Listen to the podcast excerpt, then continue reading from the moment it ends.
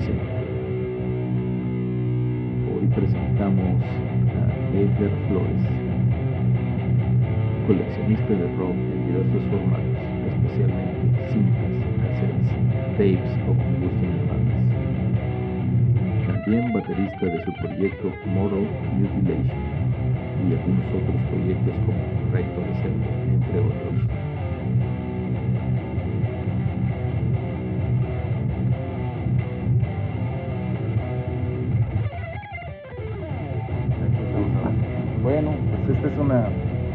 Plática con Edgar Flores, conocido coleccionista de material de rock en la ciudad de Oaxaca y sus alrededores. Buenas tardes, ¿cómo te encuentras? Muy bien, Marco, este, gracias este, por hacer esta entrevista, me encuentro muy bien y también pues, ya ahora sí conocernos bien en persona. Claro que sí, es un gusto. Y, este, a- a- bueno, la primera pregunta sería, ¿cómo es que te interesaste en la música del rock? Tus primeras impresiones, tus primeros, ah, digamos, pasos dentro de la música del rock. ¿Cómo escucha y como coleccionista después? Ah, bueno, este, me interesa porque pues desde muy, desde muy chavito me llamaba así la atención lo, lo rebelde y pues el primer grupo que yo escucho por mi parte y que me graban un cassette que no era rock pero que ya era un gusto para mí este, que yo quería escuchar. Hasta la fecha me sigue gustando es el grupo Chris Cross a inicios de los 90 entonces yo escucho Chris Cross y me graba un amigo el cassette y me empiezo a interesar en ya en música que a mí me llamaba la atención. Después conozco este por el mismo amigo a Metallica y a Guns N' Roses y me voy con mi mamá a recuerdo que estaba una una este disquería aquí en este en las casas ahí me voy y me compro a mi mamá un cassette de Metallica y uno de Guns N' Roses los que encontramos no precisamente los que yo quería pero los que encontramos y de ahí empieza mi coleccionismo, ¿no? No era tanto como coleccionar en ese tiempo, pero, o sea, en ese tiempo yo compraba originales, compraba piratas, grababa, grababa de los viniles al cassette, grababa de cassette a cassette, grababa de pirata a pirata.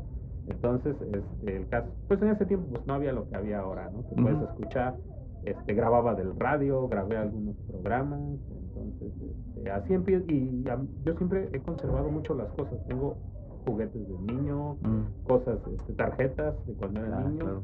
Y siempre he conservado mis cosas, por eso también mi material siempre lo conservé. eh, pues casi el mismo tiempo que yo empecé a ir a las tocadas, es el mismo tiempo que tengo coleccionando, que son casi Sí, sí. 29 años.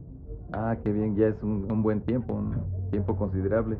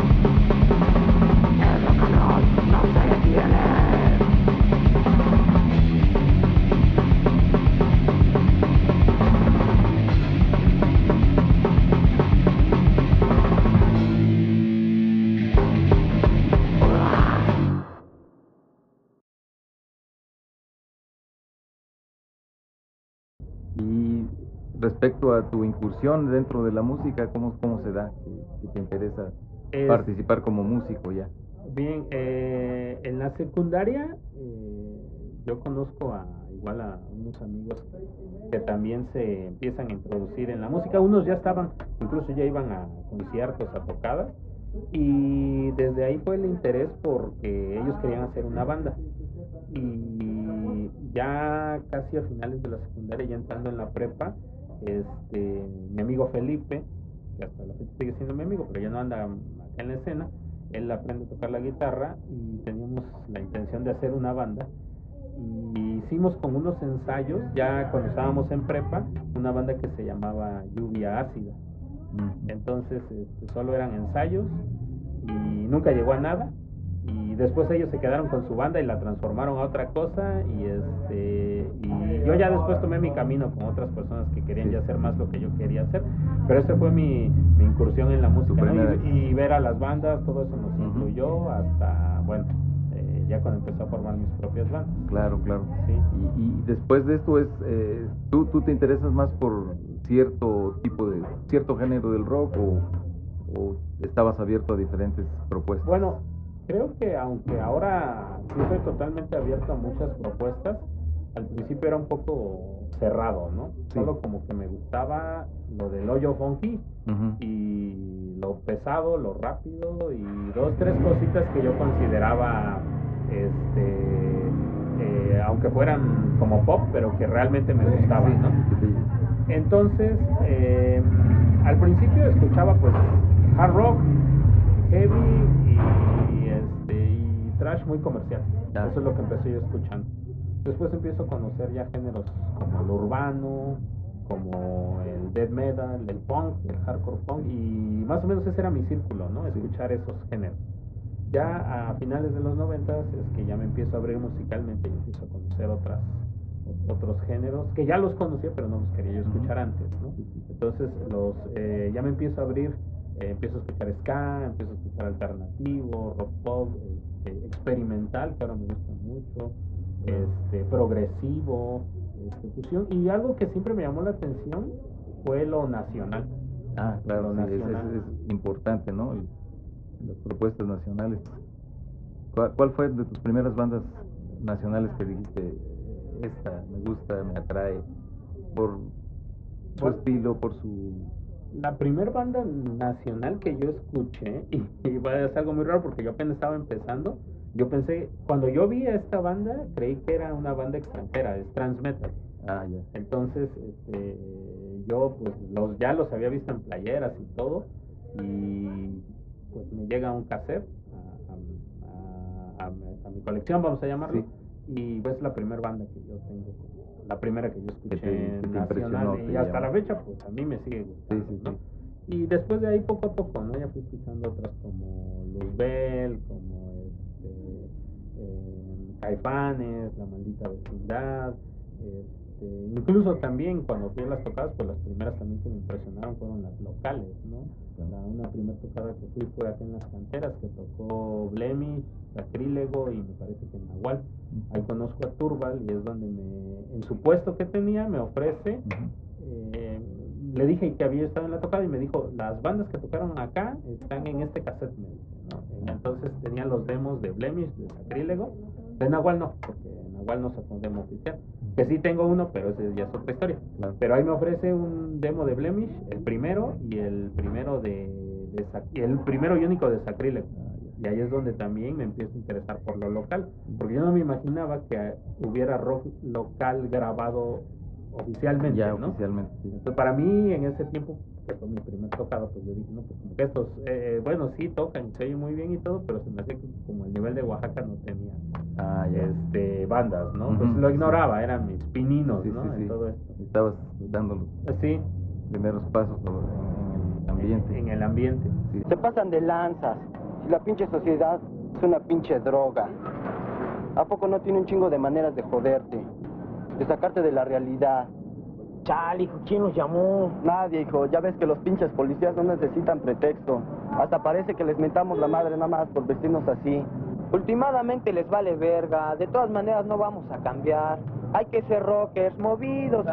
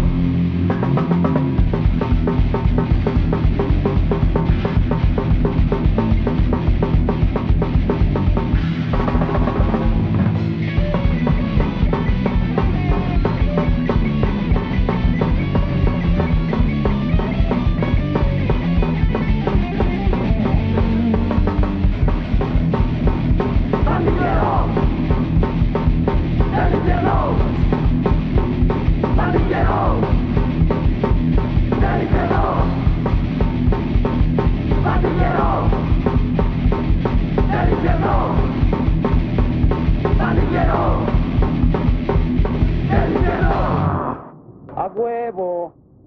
significa fuerza y movimiento, posición ante la vida.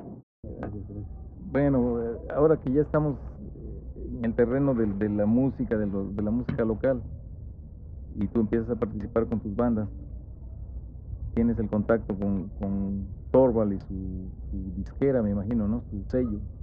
Sí. Este... Primero lo conozco en el puesto que tenía allá en, este, en la expo esta expo de haber sido de 1994, y él me, me dice que tiene una tienda. Ajá. allá en Plaza Santo Domingo.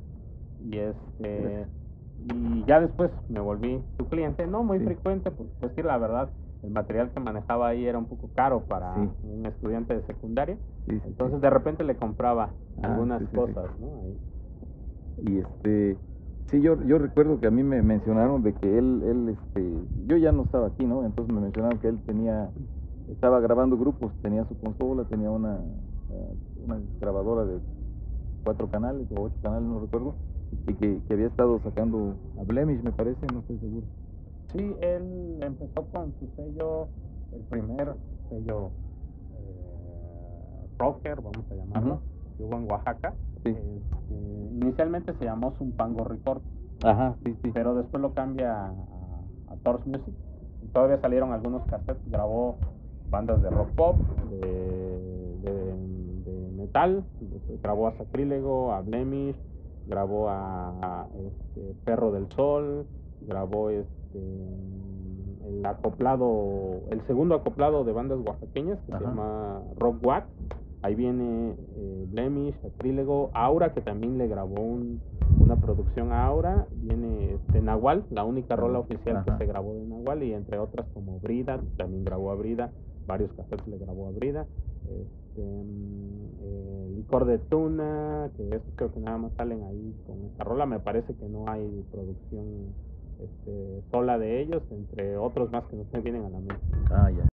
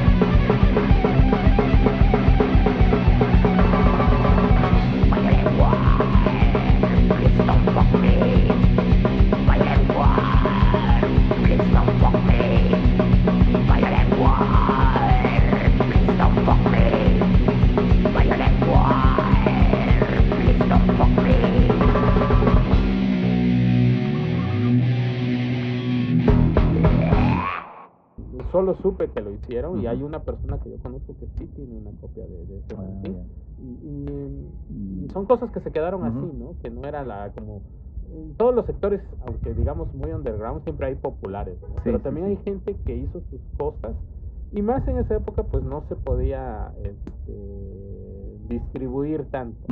Eh, tú sabes que el máximo lugar de distribución era ir a la Ciudad de México al Chopo. Al Chopo, claro. Y ya. ¿Y, y qué, me, qué me comentas del eh, intercambio de cintas por correo a- por todo, todo el mundo el- antes del internet, digamos? Bueno, no hice mucho eso. Alguna vez escribí algunas cartas a la banda rockera, a la revista, que por cierto creo que nunca las publicaron. Este, me escribí con dos, tres personas eh, de fuera. Este, que también recuerdo que una chica y un chico me contestaron una vez y de ahí ya no nos volvimos a escribir Claro. nunca. Hab- Hablamos sobre la, la escena que había y ya como eh, yo en ese tiempo no hice mucho el tape trading de correo, ¿no? Porque a mí re- realmente se me hacía un poco tedioso escribir la carta o la llamada. Esperar la pues, respuesta Entonces, y- realmente yo te soy sincero, no lo hice. Lo, lo he hecho en los últimos años, más o menos, y lo he hecho.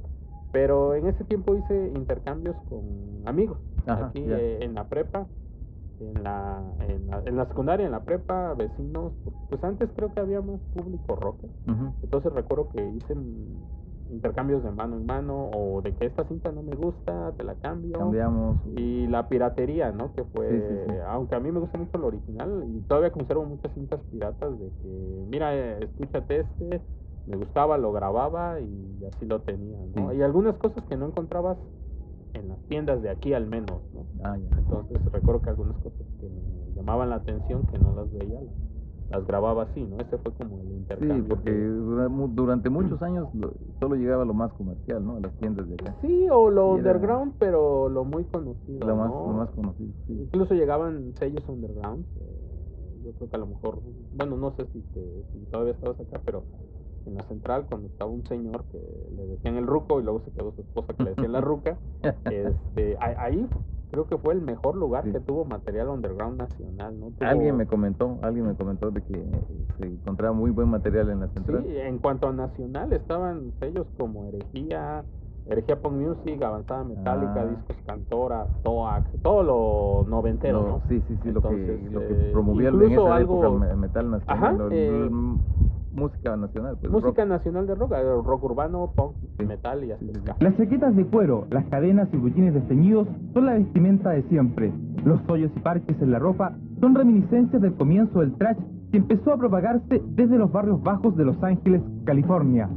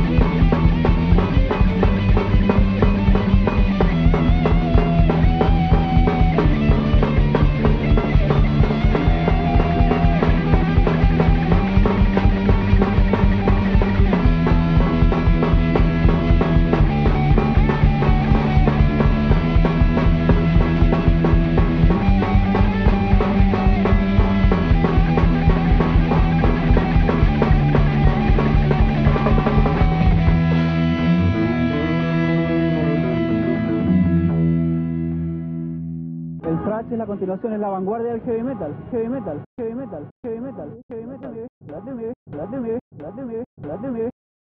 Bueno, y ahora, ¿qué, ¿qué, nos platicas de tu colección? como de tu... Eh, por lo que he notado, tu colección se inclina mucho por el, el, tape, ¿no? El cassette. ¿Es, Eh, es tu eh, medio favorito de, de, de almacenamiento de música o es...? Bueno, eh, lo que pasa es que eh, a mí a mí me gusta el vinil, me gusta el, la cinta y me gusta el tape y el compacto, ¿no? Pero Sí. lo que pasa es que el, la cinta es lo que más viví. Ah, ya. Cuando yo empecé estaban ya saliendo los los viniles, ya comercialmente ya había muerto. El vinil Sí. comercial muere oficialmente en el 92, salvo ediciones especiales. Y que en Europa y otros lugares se- seguía saliendo, bueno, sí, pero en México no, fue diferente. Entonces yo todavía iba, bueno, por mis padres que tenían discos, yo Ujú. crecí con los discos, ¿no? Claro, Entonces claro. yo todo, tenía yo el estéreo, entonces pues yo iba a las tiendas y tenían ahí botados los viniles y buscaba los de rock y los compraba. Pero todavía el underground, eh, hasta el 95, nacional y extranjero todavía se encontraba, siguió sa- sacando vinil. Todavía los punks, muchos nacionales, eh, después del hasta el 2000, sí, siguieron sacando. Pero el tape era lo que más encontrabas y el CD era muy caro. Para Sí. mí como estudiante, no, un, un CD empezaron costando un nacional que costaba 100 pesos. Los, Claro. este, los hechos en México, pero de bandas extranjeras, eran más caros. Y todavía era más caro un importado, ¿no? Entonces yo compraba, yo cada semana compraba. Compraba Sí. los lunes, compraba los viernes, compraba los sábados cassettes porque había de 15 pesos, de 20 pesos, de 25 y 35. Y ya había unos más caros, ¿no? Y en el DF también había había mucho botadero en el DF, cada que podía iba yo a los botaderos, iba yo al Chopo también donde encontrabas más barato. Pero bueno, para ir y todo eso era un poquito Sí, difícil. sí, y, pero te hiciste de buen material de, De- por de esta cassette. manera, ¿no? Sí, y era, era lo que... El cassette me llama mucho la atención porque es el que más viví, ¿no? A pesar de que ya era una época que ya estaba el CD, pero creo que todavía el cassette tenía mucho Tenía terreno. mucho, sí, sí, sí. Entonces, y muchas cosas seguían saliendo en cassette y no salían en CD. Hay cosas que nunca salieron en CD, Mm. hasta la fecha no las han No revelado. los puedes encontrar en, Sí, en CD. no las eh, no salieron en vinil, salieron en cassette, no salieron en compacto, salieron en cassette. Y algunas cosas se tardaron para salir en, en CD. Claro. Entonces era como eso, y mucho y el underground y los demos y todo eso hasta casi el 2002 se hicieron, yo creo que un, eh, hasta el 2000 tal vez el 100%, hasta el 2002 un 80% se hizo en cassette de, En de cassette. demos, ¿no? Sí, sí, sí. y muchas cosas independientes se hicieron en, en cassette. En Por cassette. ejemplo, hace poco me vendieron un cassette, este, una banda que traje, de hecho la traje acá, Funeral, Sí, me, me vendió un cassette de una banda que yo hace tiempo la leí en una revista banda rockera. La banda se llama Filantropía, tocan rock rupestre. Ah. Desde ese tiempo tenía yo el gusanito de tener esa cinta. Esa nada más salió en cinta y sale con un sello llamado Discos Posada. Eh, perdón, cassettes Posada. Cassettes posadas. Entonces, imagínate, cassettes Posada sacaba solo cassette Puro cassette. porque y sacaba bandas como esas, ¿no? Ah, que ya, no ya. tenían la oportunidad de salir Sí, en otro sí. lado, ¿no? Sí. Entonces ese no lo encuentras en CD, no lo encuentras en YouTube y, y pues ahí está el registro, ¿no?